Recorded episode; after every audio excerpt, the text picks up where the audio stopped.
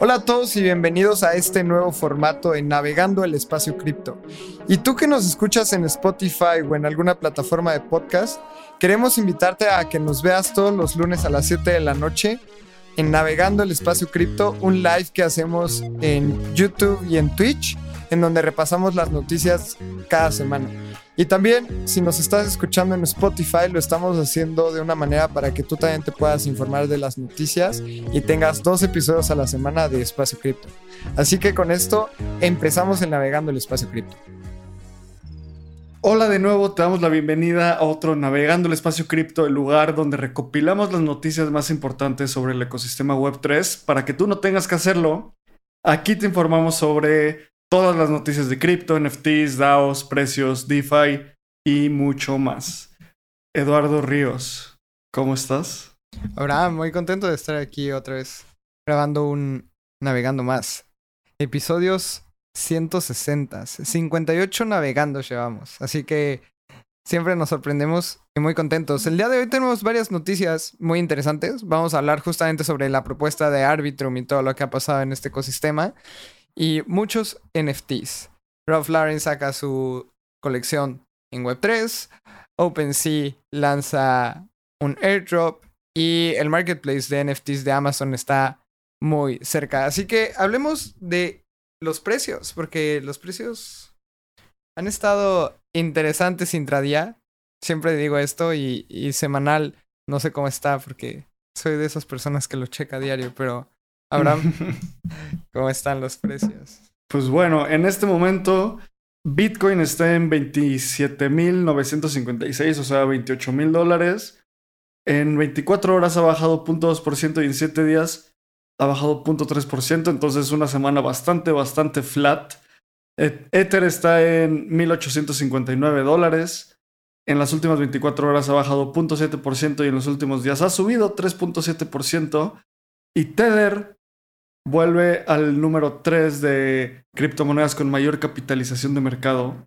Y creo que empieza a ver, no sé qué, tú qué piensas, Lalo, pero yo siento que Bitcoin entre 25 mil y 30 mil dólares es el Bitcoin que en el ciclo pasado estaba entre 7 mil y 11 mil dólares. Estuvo ahí un rato rebotando, un gran rato rebotando. Entonces, siento que ese es el precio de donde empiezan los memes de que pucan a Bitcoin, así de Bitcoin, haz algo. Sí, estoy de acuerdo.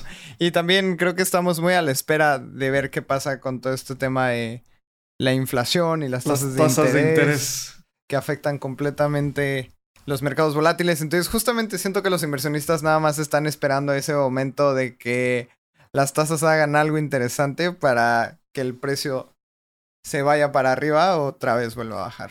100%. Y parece que todo el, el sistema económico, específicamente de los Estados Unidos, con todo lo que ha pasado con el Silicon Valley Bank, con los diferentes, los diferentes actos que están pasando para respaldar los depósitos de, de las personas en los bancos, parece que, pues no sé, ya no van a subir las tasas de interés. Y eso es muy positivo para el ecosistema cripto. O, si no las van a subir, tal vez las suban, pero ya no a los pasos que estaban utilizando, que estaba haciendo la Fed. Entonces, ¿cómo ves? Me gusta. Oye, a ver, quiero hablar, quiero hablar de algo específico, que es que, a ver, Bitcoin ha tenido un crecimiento contra Ether en las últimas semanas. Y yo creo que es por este caso de uso de el oro digital. Y el, el, no sé, Wall Street y los traders cuando piensan cripto piensan Bitcoin. Y después descubren que Ether es como, no sé, la columna vertebral de este ecosistema. ¿Cuándo crees que hay un impacto en el precio de Ether para esto? Pues justamente en los últimos cuatro días hemos tenido un buen impacto. Ha subido 5% en contra de, de Bitcoin, pero sí, en los últimos dos meses ha sido una masacre el precio de, Ethereum en contra del de Bitcoin. Yo creo que es una cuestión de ciclos de mercado. Siempre empezamos con el eh, pump o el crecimiento de Bitcoin y después las utilidades de la gente que hace dinero con Bitcoin saltan a Ether y a las principales criptos y después va como cascada a criptos más pequeñas. Entonces yo creo que estamos empezando ese ciclo 1 de ver precios altos en Bitcoin o ver subidas en Bitcoin. Después va a pasar a las eh, high, low, eh, high cap eh, criptos. Y después vamos a ver estas criptomonedas que nunca habíamos escuchado en su vida subir 20x. Y esos son los ciclos de mercado alcistas que normalmente ocurren. Así que no me, no me extrañaría ver algo parecido. Primero Bitcoin, luego Ether, luego high caps y luego low caps. Quiero cerrar. Hoy la capitalización total del mercado cripto está en 1.22 trillones o trillions de dólares. Y el máximo fue por ahí de 3 trillones. Entonces, estamos 60% abajo, que eso es muy, muy típico de un bear market, pero va recuperándose. En las últimas semanas hemos visto cómo va de 9, o sea, 9 billones, un trillón, dos trillones, 900 billones, perdón, un, billón, un trillón, 1.2, un, bueno, 1.1, 1.2, entonces parece que va para arriba. Y pues eso es lo de los precios. Y creo que el market cap es un indicador de momentum. Así que vamos a la primera noticia, Lalo. Y sé que es una noticia que tú estuviste, fuiste muy vocal al respecto. Entonces cuéntanos, por favor, qué pasó con Arbitrum. Porque hace una semana era el, el token que todos amaban y al parecer hoy lo quieren flagelar. Hablemos de la primera propuesta que se lanzó en la DAO de Arbitrum. Después de que hubo un airdrop, se creó una DAO. Esta DAO es una organización en la que se suben propuestas y todas las personas que tenemos tokens de Arbitrum, el token de ARB, podemos votar y podemos ser partícipes en la gobernanza de las decisiones que se tomen. Entonces, el equipo de Arbitrum subió la primera propuesta y desde ese momento ya todo estaba un poco extraño y es que les voy a contar por qué. Mientras se subía la propuesta, había un movimiento de 750 millones de tokens. Y nadie sabía qué estaba pasando con esos 750 millones de tokens y todo el mundo estaba un poco nervioso. Luego, en la propuesta, salió Arbitrum y dijo, oigan, estamos pidiendo 750 millones de tokens para crear una DAO. Perdón, para crear una fundación. ¿Están de acuerdo? Y ahí todas las alarmas hicieron sentido y esas personas que estaban moviendo los 750 millones de tokens había sido el equipo de Arbitrum. Entonces ese fue un gran problema. La propuesta mencionaba una propuesta para crear una fundación en donde se iban a dar grants y se iba a dar eh, un comité de seguridad y unos directores. Así que estos se... Estos eran los tres temas principales.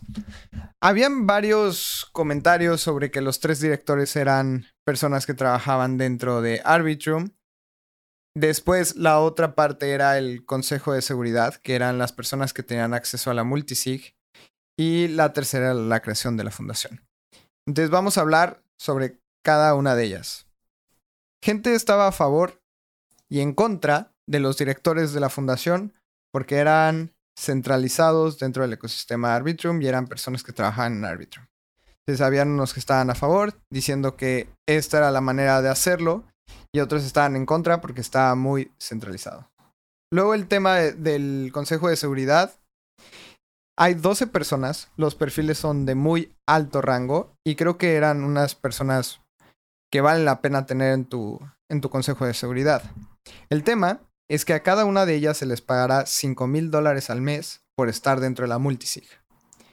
Eh, estas personas la verdad es que tienen un perfil muy muy alto. Está la founder de Dodo, está gente de, eh, del ecosistema de Ethereum, etc. Así que yo opino que lo vale. Pero el problema fue el tema de la fundación. Porque ellos mencionaban que necesitaban 750 millones de ARBs que es más de un billón de dólares. Y era para desarrollar el ecosistema y dar grants. El problema aquí es que no había detalle sobre qué iban a cubrir esos special grants. No habían cantidades, no habían objetivos, no había un plazo en el que los grants iban a ser dados. por lo cual todas las personas o la mayoría de las personas que tenían tokens de ARB votaron en contra de esta propuesta. Y esto se puede hacer porque los tokens son unos tokens de gobernanza con los cuales puedes decidir qué hacer o qué no hacer dentro de la DAO. Esto fue como el primer, el primer bombazo de la propuesta. Toda la gente empezó a votar en contra y después salió la fundación de Arbitrum y dijeron, oigan, es que esto no es una propuesta, es una ratificación de lo que ya hicimos. Y Abraham, ¿tú qué hubieras pensado en ese momento? Yo creo que si te dicen, es una ratificación. Eso está, no sé. Cuando dimos toda la noticia del airdrop de Arbitrum, una de las cosas que más se jactaba este, esta organización era de su on-chain governance, de cómo iba a haber transparencia, de cómo todas las propuestas iban a ser votadas por la comunidad. Entonces, se me hace como empezar mal desde el lado, o sea, empezar con el pie izquierdo desde el momento cero. Si tanto estabas jactándote de tu on-chain governance, creo que era tan simple hacer la, la propuesta bien. O sea, y tú y yo hablamos mucho de esto. Y decir como es una ratificación es, pues es completamente en contra. O sea, ¿en qué momento van a decir? O sea, sé que esto abre unas puertas muy extremas y irse a los polos siempre es bastante engaña, engaña las narrativas. Pero ¿en qué momento, si esas personas tienen un multisig y pueden ratificar propuestas, ¿en qué, ¿en qué momento pueden decir, ah, todos los tokens que quedan, pues se van para mí y solo lo estoy ratificando?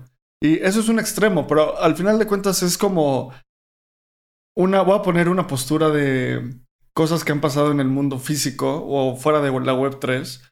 Cuando el FBI le pidió a WhatsApp, a Facebook, datos sobre el historial de conversaciones de una persona que había hecho cosas malas, y WhatsApp y Facebook dijeron, no te los puedo dar, disculpa. Porque si te los doy, quiere decir que te podría dar si mañana llegas y me dices, oye, dame los WhatsApps de Hillary Clinton porque tiene. está en un juicio político, tendría que hacerlo. O sea, el, simplemente, el simple hecho de cruzar una puerta abre la puerta. Entonces, ellos ya cruzaron una puerta, ¿sabes? Y Lalo, cuéntanos cómo pudieron haberlo hecho diferente, porque tú me. Yo, como estaba con esta propuesta, es que veía el. en, en Twitter el drama y decía como, como que me daba flojera meterme y le dije, Lalo, explícame qué está pasando. Entonces, ¿cómo se pudo haber hecho mejor? Yo creo que la solución más sencilla es que desde el momento en el que se hace el allocation de los tokens, declaras un valor para la creación de la, de la fundación. Y les voy a comentar cómo está la, el allocation de los tokens de Arbitrum. Entonces, el 42.78% va a la tesorería de la DAO. El 27% va para el equipo y advisories. El 17.5% para inversionistas. Y el 11.62% va al airdrop que ya hizo el equipo. Y el 1% iba para el Arbitrum Ecosystem DAO. Aquí no se habla en ningún momento de una fundación de Arbitrum. Si ellos hubieran hecho la propuesta y en lugar de decir, oigan, 72 puntos, eh, perdón, 42.78% de la tesorería de la DAO. Eh, vamos a quitar 7.5 y desde un inicio se dice 35% va a la tesorería de la DAO y 7.5 va a la fundación. Nadie hubiera dicho nada. Pero el problema fue que dijeron, vamos con 42.5 para la DAO y vamos a votar si se hace la fundación. Yo creo que este es el problema de raíz. Y podemos ver otros proyectos como Optimism, podemos ver Polygon, hasta Ethereum tiene una fundación. Pero si tú lo pones desde el momento número uno y emites las reglas del juego, ahí es en donde no hay ningún problema. El problema fue que primero se hizo una propuesta, la gente votó que no y después Arbitrum dijo es una ratificación, así que se va a hacer. Ese, es el gran problema. Y bueno, el día de ayer, que es jueves, nosotros estamos grabando esto en viernes, Arbitrum lanzó una documentación dentro de los foros diciendo, estamos de acuerdo, vamos a cambiar las reglas del juego. No vamos a mover más tokens de los que ya movimos y solo vamos a utilizar el 0.5% para ciertas cosas que ya teníamos que haber usado los tokens. Y no se van a mover hasta que se apruebe una propuesta dentro de la DAO. Que creo que eso está bien, o sea, ya la regaron, ahora tienen que hacerlo mejor.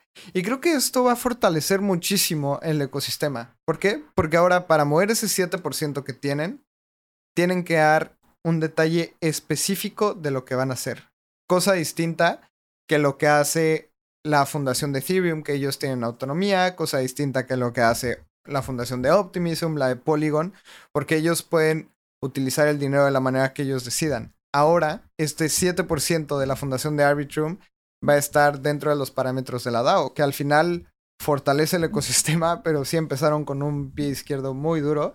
Y ahora las votaciones para esta nueva propuesta empiezan el día que sale el episodio, el lunes.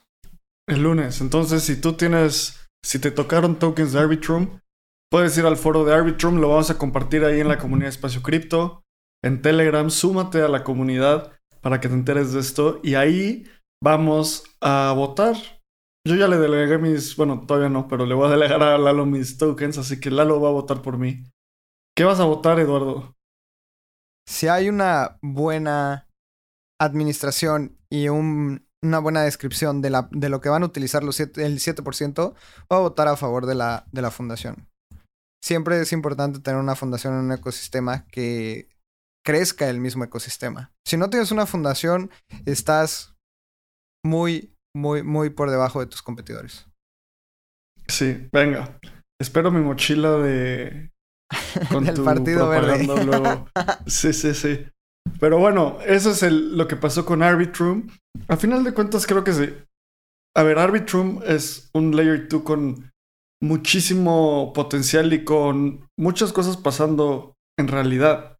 No es un proyecto ahí, pues, scammy o haciendo haciendo las cosas mal. Creo que la descentralización es un problema igual de difícil o más difícil que un problema técnico. ¿Por qué? Porque es un problema político.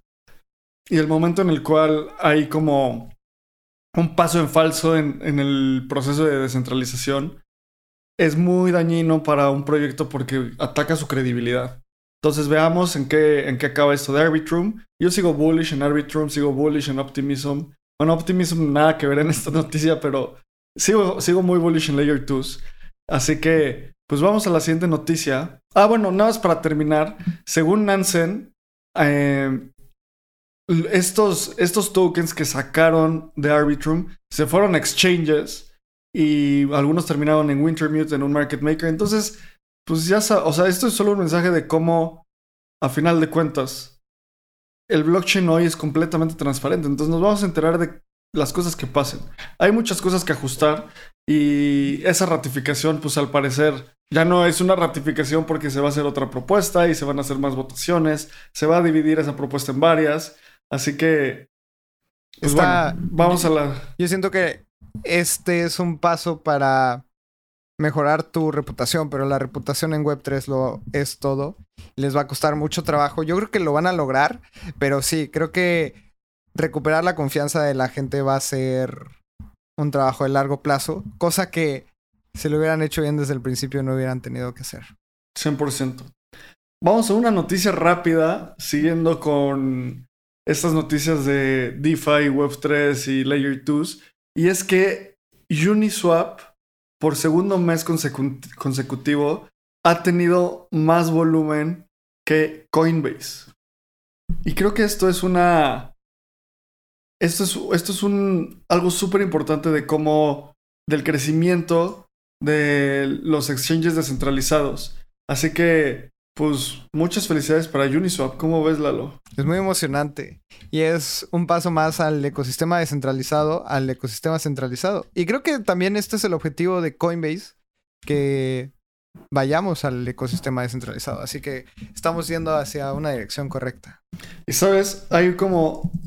Brian Armstrong es una persona súper elegante y lo faneamos muchísimo en Espacio Cripto.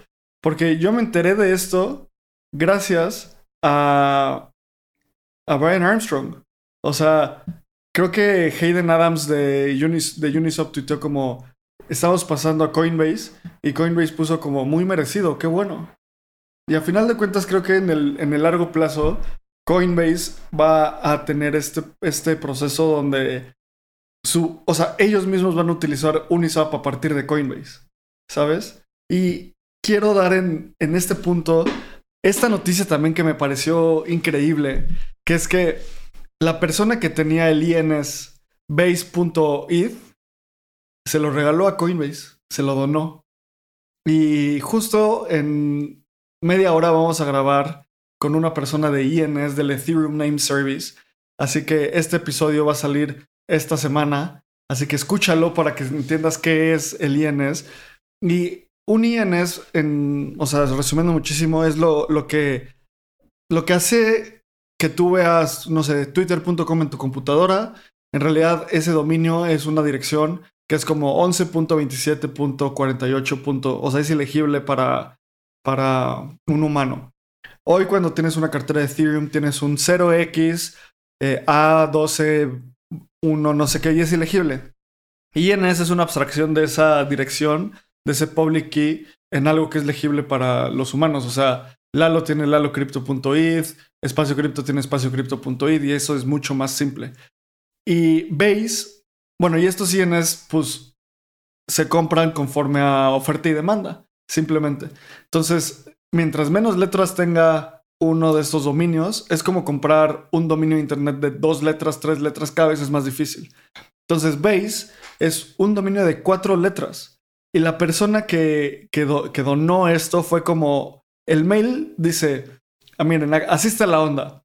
Eh, he estado pensando mucho y como ustedes están construyendo en bienes públicos, yo les voy a donar el base.eth. Y para ser claros, no espero nada a cambio de esto.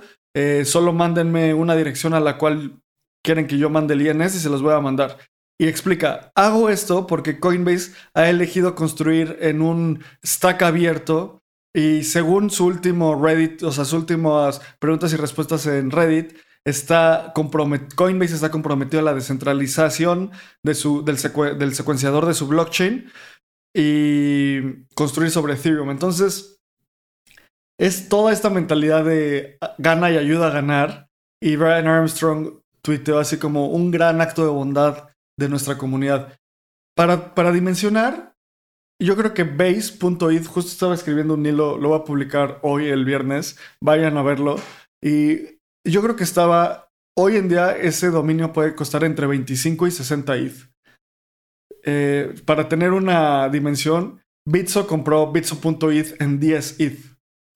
Entonces, pues extrapolando, o sea, podríamos extrapolar el market cap y hacer algo como súper estúpido de cuánto valdría Base.eth, pero yo creo que, o sea, entre 50 mil dólares y 100 mil dólares costaría ese dominio y la persona lo donó.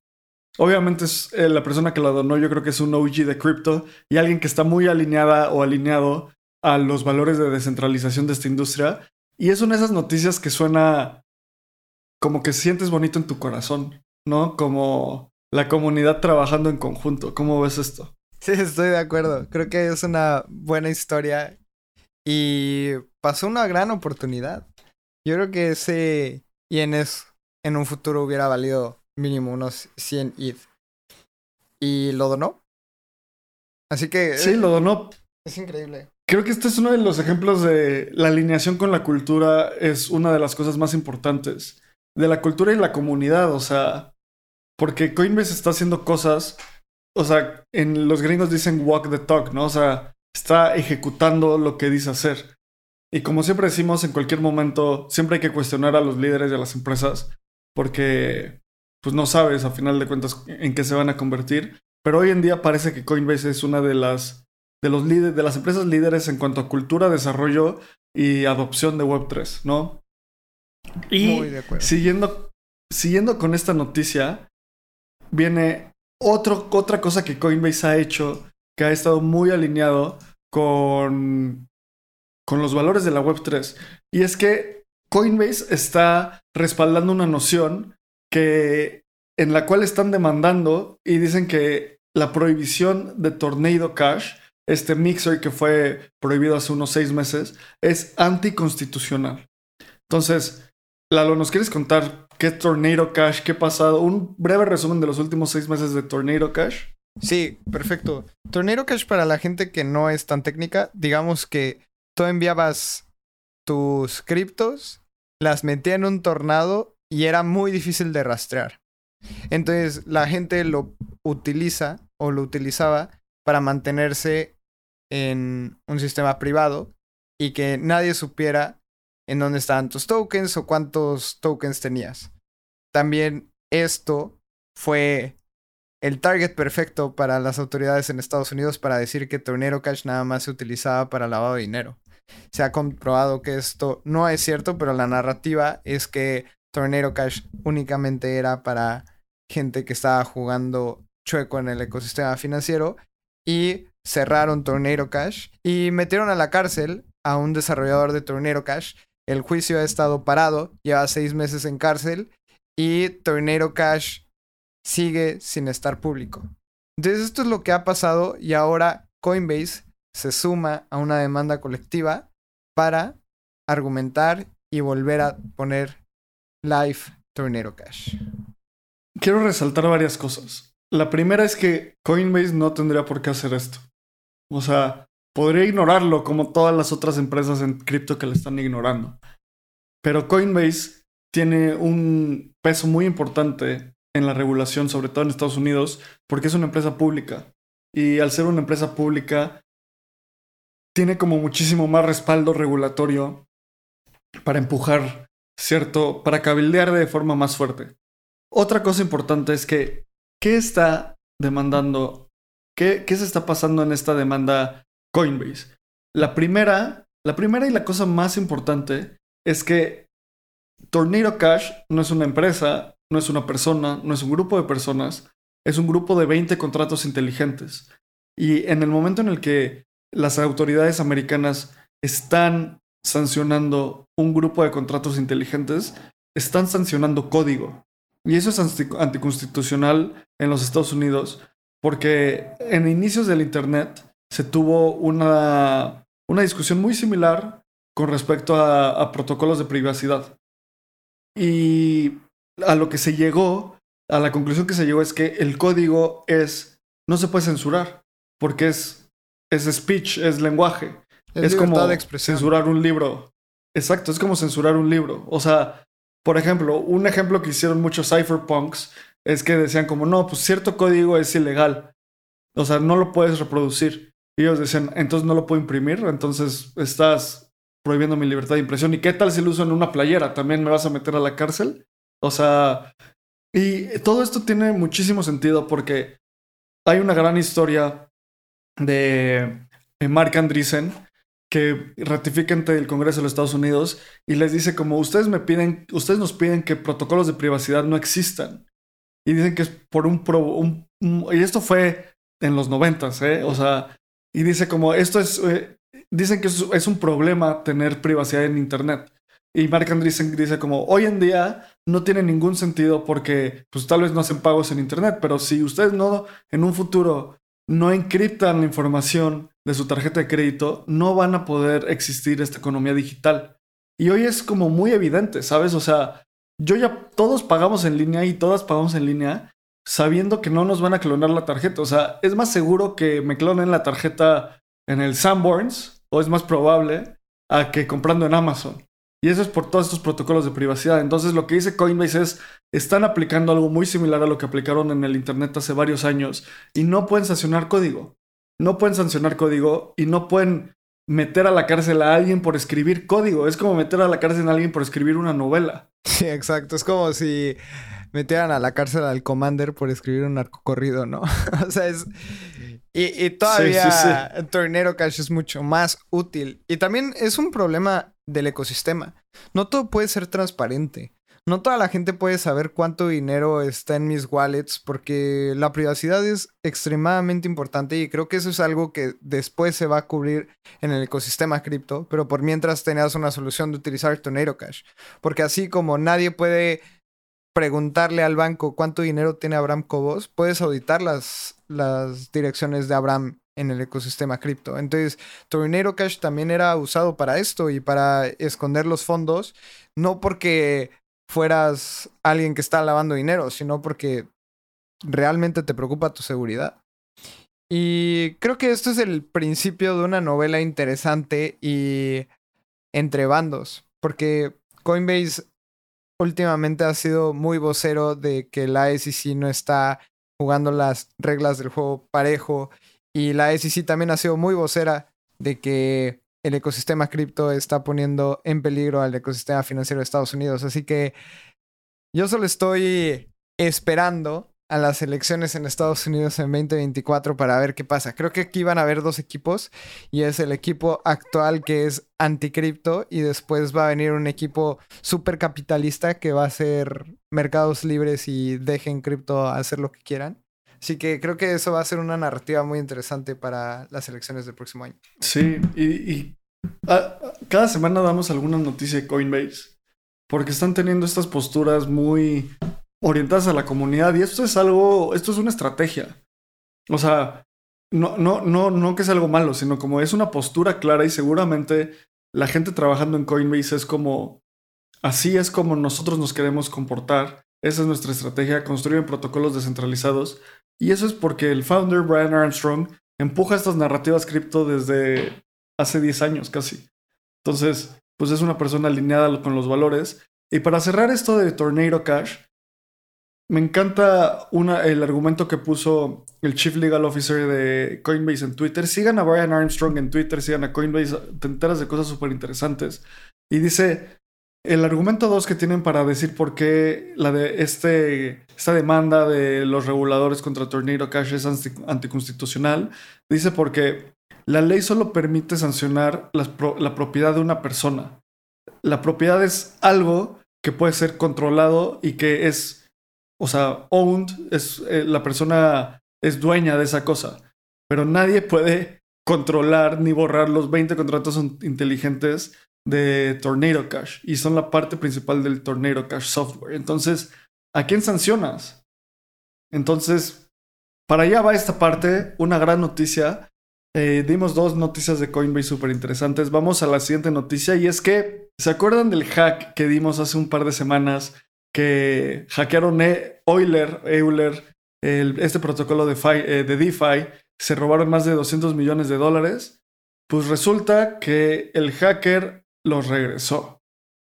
Yo por un, o sea, parecía que era como Corea del Norte, cuando se robó lo, los mandó a, los mandó a, a Tornado Cash justo para como tener privacidad y ver para dónde mandarlos. Y después resulta que empezó a tener unas unas conversaciones por medio del blockchain, literalmente firmando transacciones con el equipo de Euler. Y, dijo algo así como, oiga, no, perdón, estoy muy arrepentido, la regué. Eh, ¿Dónde regreso su, su dinero? Y todo fue como, ¿qué está pasando en este momento? ¿Cómo viste esto, Lalo?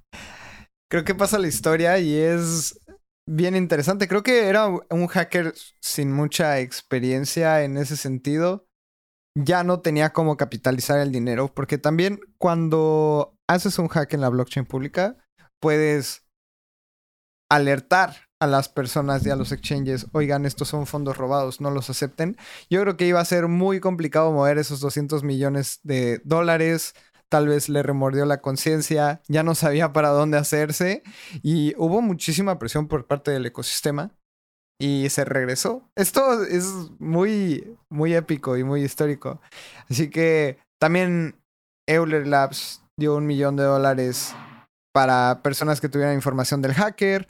No sabemos qué haya pasado, pero es, es un protocolo súper interesante y ahora tiene, tiene fondos otra vez. Creo que es una, es una gran noticia y un poco bizarra, pero ya tienen los fondos. That's it. Creo que yo no, no conozco o sea, no, no estoy metido en el, en el ecosistema de hackeos en, a protocolos de DeFi, pero creo que un programa de white hack, de white hat hacking, o sea, hackers de sombrero blanco, podría ser muy benéfico para todo el mundo. Imagínate un programa que digan como, si robo, o sea, si, si encuentras una vulnerabilidad y la haces a través de este programa, te llevas el 1% o el 10%. esa persona se pudo haber llevado 2 millones de dólares. Y así, o sea, y si era alguien como alineado a los valores cripto, hubiera hecho como, va, listo. Y no sé, me imagino algo que sea como, en el momento en el que tú identificas la vulnerabilidad, es muy importante. Eso es que es un problema del huevo y la gallina, porque en DeFi, en cuanto identificas una vulnerabilidad, es muy, muy importante explotarla. Porque si tú la identificaste, quiere decir que alguien más la puede identificar y puede decir que esa otra persona puede ser una persona mala.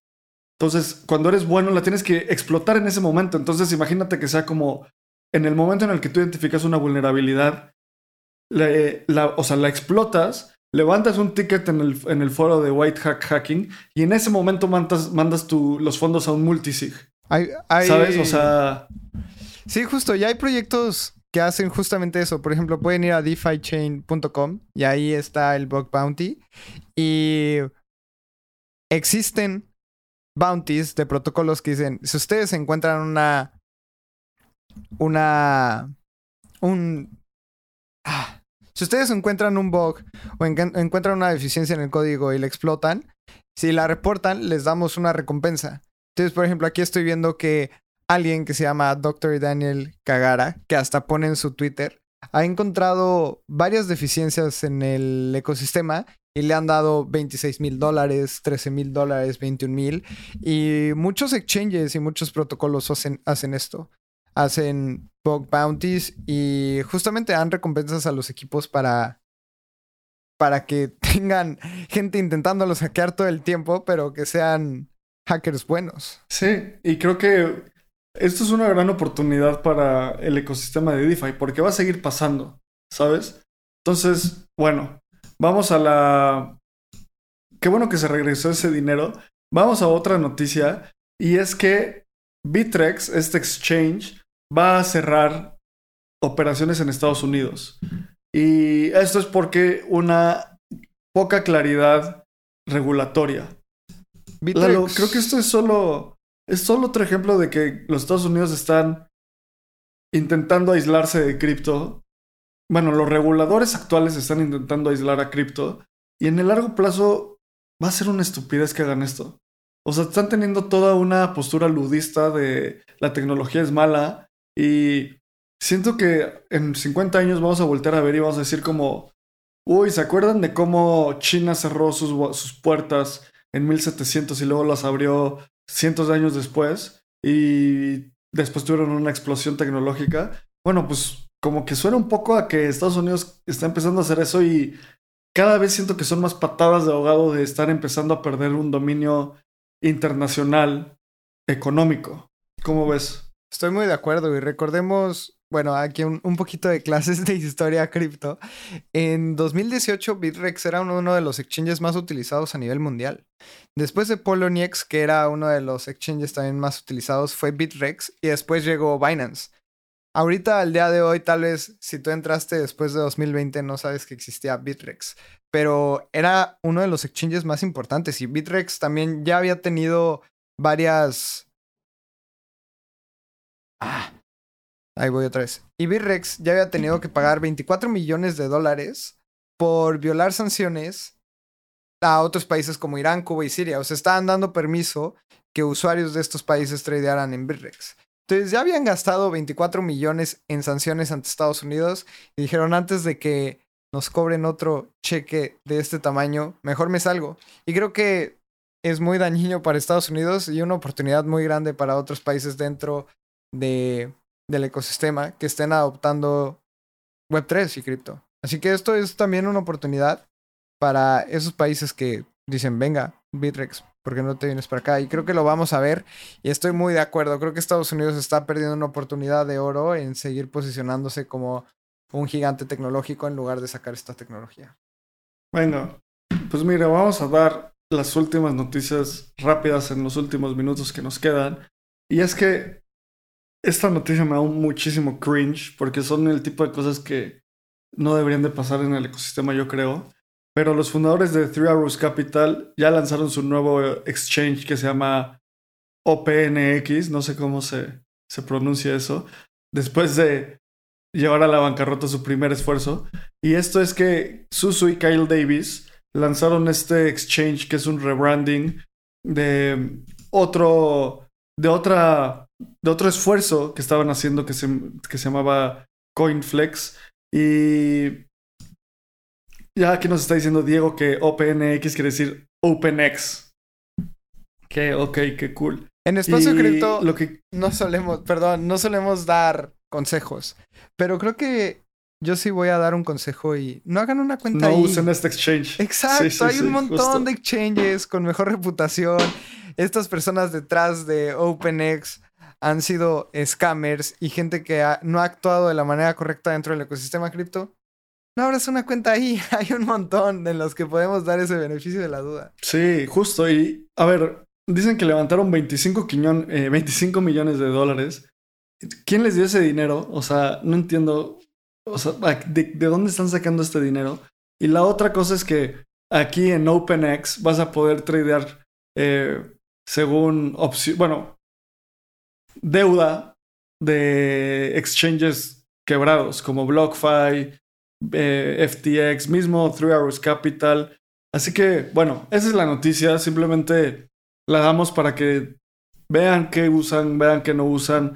Ya están sacando un token que se llama Flex. Entonces, parece muy fishy, muy shady todo. No lo usen. O si lo usan, pues no, no, no digan que lo lo usaron por haberlo visto en espacio cripto, porque pues no. Hay muchas otras opciones, genuinamente. Ahora, otra noticia súper interesante es que se está implementando que los boletos de aviones empiecen a ser NFTs. Y los usuarios de, de la aerolínea de Buenos Aires, bueno, basada en Buenos Aires que se llama Flybondi, ahora van a poder hacer sus tickets NFTs. Y esto es un, puede ser un game changer para la industria de aviación. ¿Por qué? Porque ¿cuántas veces no te ha pasado? O alguna vez probablemente te ha pasado que compras un boleto de avión, no lo, o sea, ya no lo puedes usar y tienes que pagar y seguir perdiendo dinero, hablar con una aerolínea que es como súper, también es horrible hablar con una aerolínea, es casi hablar con un banco. Y al hacer esto un NFT es como, compras tu boleto y dices, ah, ¿qué crees? Ya no puedo. Pues lo pongo a la venta, a ver, y de último minuto puede que alguien te lo compre. Entonces quita muchísimos intermediarios en todo este proceso.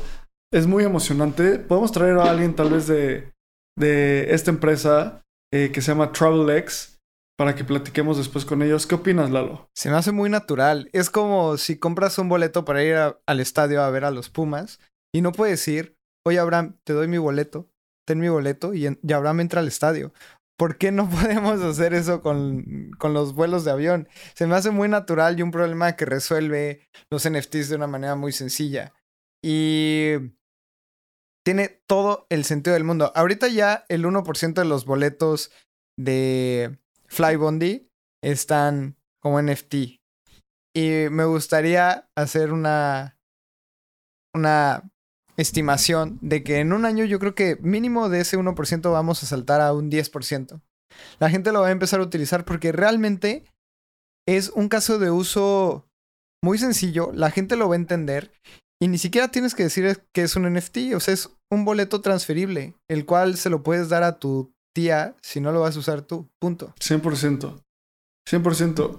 La tecnología de esta, para esta, los tickets en los tickets de boletos de avión eh, está hecha por una empresa que se llama TravelX, que son argentinos y están utilizando el blockchain de Algorand. Mm, Como que sigo sin entender por qué no utilizaron Ethereum. Chance les dieron dinero los de Algorand hace mucho tiempo, como muchos grants. Pero bueno, la, la iniciativa es bastante positiva. Vamos a ver a dónde nos lleva esto. Y la siguiente noticia es que Ralph Lauren entra a, a Web3, no lanza una colección. Lo que va a hacer es que se alió con una colección que a mí me gusta mucho, que es la colección de Pool Suite. Y de hecho, si se van a mi Twitter, ese es mi profile pic, porque soy muy fan de Pool Suite desde hace varios años. Y lo que van a hacer es una fiesta en Miami en la cual vas a tener acceso si tienes este token de Pool Suite. Y yo compré este token hace como siete meses porque soy muy fan y quería apoyar a Pool Suite. Y ahora esta convergencia entre Web3 y colecciones de... Bueno, Web3 y marcas cada vez va a ser más preponderante desde mi punto de vista. ¿Cómo viste, Lalo? Es un ejemplo más de que los NFTs también generan muchísima comunidad. Lo vimos con Artifact y Nike. ¿Cómo es que le fue a Artifact después del partnership con Nike? Ahora lo estamos viendo con Ralph Lauren. Creo que es una propuesta para atraer nueva gente al ecosistema y también atraer a las marcas. Es muy atractivo. A mí, yo tengo un poco de FOMO de no estar dentro, ¿sabes? Y la gente se pregunta, oye, ¿qué hay que hacer? Y es lo que crea este sentido de exclusividad que es importante para los NFTs también y para las marcas. Algo que también está muy interesante es que Ralph Lauren ahora está aceptando pagos en BitPay en algunas tiendas en Miami. Y también eso está cool, que puedas ir comprar con cripto Ralph Lauren probablemente lo convierta a dólares automáticamente, pero estás dando más casos de uso y eso siempre va a ser positivo. Sí, 100%. Y esta es la colección. Está debajo de su mint, eh, de su mint price, pero a mí se me hizo súper cool. Yo estoy muy feliz con mi NFT y pues es otra convergencia entre Web3 y, y el mundo eh, y el mundo físico. Y este es el pase que te que obtienes que lo voy a mintear en un par de horas, ahorita que acabemos de, de, de grabar navegando. Eh, luego, otra noticia de NFTs es que OpenSea lanza una plataforma que está orientada para pro NFT collectors. ¿A qué suena esto, Lalo? A una competencia con Blur directamente. Completamente. Y si ustedes experimentan esta nueva plataforma, ahora es una copia de, de Blur. Blur copió a OpenSea en muchísimas cosas. Ahora OpenSea va, va a competir directamente con Blur en la plataforma y creación de NFTs. Si ustedes tradean NFTs, vayan y explórenlo. Creo que tiene features interesantes. Por ejemplo, no sé, si yo hace un mes compré un NFT a un Ether y al día de hoy está en 0.5, la plataforma te dice que has perdido la mitad. Te da estadísticas que antes no te daban. Y estadísticas que son irrelevantes si nada más eres un holder y un coleccionista. Pero si tú tradeas, creo que te da muy buena información. Cosa que ha hecho muy bien Blur. Así que están compitiendo a la par. Y ahora OpenSea no tiene fees. Y eso también es muy interesante ver cómo OpenSea le ha tratado de quitar este, esta ventaja competitiva a Blur. Veamos cuánto tiempo dura y qué van a hacer. Porque los usuarios ya nos estamos acostumbrando a que OpenSea ya no tenga fees. Y en Pro no, no hay fees. Así que eso me hace pensar que o va a haber un token o en algún momento van a regresar las fees. ¿Tú qué piensas sobre esto, Abraham? Sí, creo que después puede haber tal vez un modelo de suscripción. No sé si va a hacer un, no sé si van a lanzar un token, pero a ver, OpenSea contra Blur yo, una de las cosas importantes de los NFTs es que hacen un activo financiero nuevo. O una, no un activo financiero, pero un activo que se puede tradear y es un nuevo asset class que antes no existía. Y eso lleva a mucha gente a, a tradear, como a utilizar los NFTs solo por, valor, por su valor especulativo. Entonces es un caso de uso muy específico y en un futuro creo que el caso de uso de coleccionistas es un poco más grande porque esto es algo muy de nicho. Eh, a ver, lo bueno es que siempre que salgan nuevos productos, nueva competencia, es muy positivo. Y vamos a la última noticia, que el NFT Marketplace de Amazon podría incluir a Beeple, a los Pudgy Penguins y muchas cosas más. Entonces, ya cada vez hay más rumores de que los eh, Amazon está poniendo los toques finales para su plataforma de NFTs y según fuentes, eh, fuentes eh, cercanas a esto, están en los últimos documentos para el lanzamiento. Y también están considerando lo que decía como coleccionables muy del nicho de Web3 como Beeple y Pudgy Penguins. Así que, pues sí, ¿cómo ves Lalo? Siento que este NFT Marketplace va a ser muy enfocado al gaming. Porque lo van a anunciar muchísimo en Twitch. Yo creo que va a ser el Play. y vas a tener distintos marketplaces de nicho. Yo creo que este va a ser enfocado al gaming. También Pudgy Penguins es una colección que está muy enfocada como a coleccionables y como para niños y gaming, etcétera. Entonces yo creo que al final de cuentas va a ser esto. Yo creo que van a ser una muy buena sinergia Twitch y este marketplace. Y es muy emocionante ver cómo big players entran al ecosistema de los marketplaces de Web3 y NFTs, etcétera. Así que es emocionante. Y lanzarán pronto, al menos eso dicen. El único pero es que dice que, según información revisada por Blogworks, eh, va, esta, esta iniciativa va a correr sobre un blockchain privado y controlado por Amazon. O sea, Amazon Web Services. O sea, casi, casi, no sé. Entonces, vamos a ver, puede que sea una prueba que primero salga sobre Amazon Web Services y después sobre Arbitrum, sobre Optimism, quién sabe para dónde se mueva. Pero bueno, esas son las noticias de esta semana. Muchísimas gracias por unirte a otro navegando. Eh, únete a nuestra comunidad. Estamos siempre muy felices de tener gente nueva. Eh, súmate en Telegram, Espacio Cripto. El link es t.me diagonal espacio cripto. Síguenos en todas las redes sociales. Y gracias por escuchar otro gran episodio de Navegando el Espacio Cripto.